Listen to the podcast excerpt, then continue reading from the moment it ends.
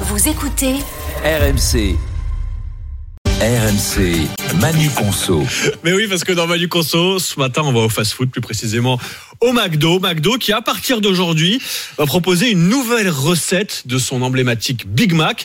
Qu'est-ce qui change dans le Big Mac, Manu? Alors, en apparence, bon, il n'y a pas énormément de changements. hein. C'est toujours deux steaks entre euh, trois tranches euh, de pain. Mais dans le détail, ce ne sont quand même pas moins d'une cinquantaine. Euh, de modifications qui sont intervenues. Un pain euh, plus moelleux, plus toasté, euh, des graines de sésame réparties de manière plus aléatoire pour donner un air de fait maison. Un fromage davantage fondu sur les steaks, un peu plus de sauce et au total une trentaine de calories en plus.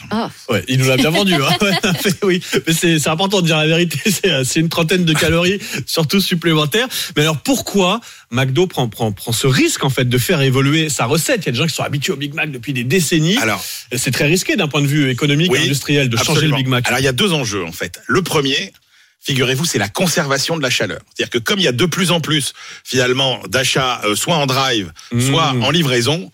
Euh, Pour que le burger n'arrive pas froid chez le consommateur, c'est un gros enjeu. Donc il y a des modifications.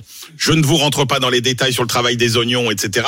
Mmh. Mais effectivement, ça c'est un premier sujet. Et puis le deuxième sujet, bien évidemment, c'est pour résister à une concurrence de plus en plus intense qui tire l'offre vers le haut de gamme. Vous savez, il y a plein de marchés où la concurrence Ah, bien tire sûr. vers le bas de gamme. Et ben là, le burger, c'est le contraire. Hein, il y a euh, Burger King évidemment, il y a Wendy's aussi, qui est une enseigne qui est moins connue en France, mais qui est très présente euh, aux États-Unis. Et puis euh, l'ambition de McDo, c'est euh, quand même euh, d'ouvrir 10 000 nouveaux établissements d'ici euh, 2027. Et oui, c'est risqué parce que les clients n'aiment pas qu'on change leur repère en matière de goût. Il y a un exemple qui est euh, enseigné dans toutes les écoles de marketing, c'est Coca-Cola. Coca-Cola, au milieu des années 80, subit la concurrence de Pepsi et décide de changer de recette. Il lance en 1985 une nouvelle formule, ça s'appelle le New Coke, Ah. et c'est un des plus grands désastres de toute l'histoire de l'industrie du XXe siècle, puisque ma- puisque euh, Coca sera très vite obligé, De devant la chute des euh, ventes, de revenir à son ancienne recette. Bah, on verra ce qu'il en est du nouveau Big Ouais. Mac. Donc à partir d'aujourd'hui, c'est ça, hein, dans, les, dans, les, dans les restaurants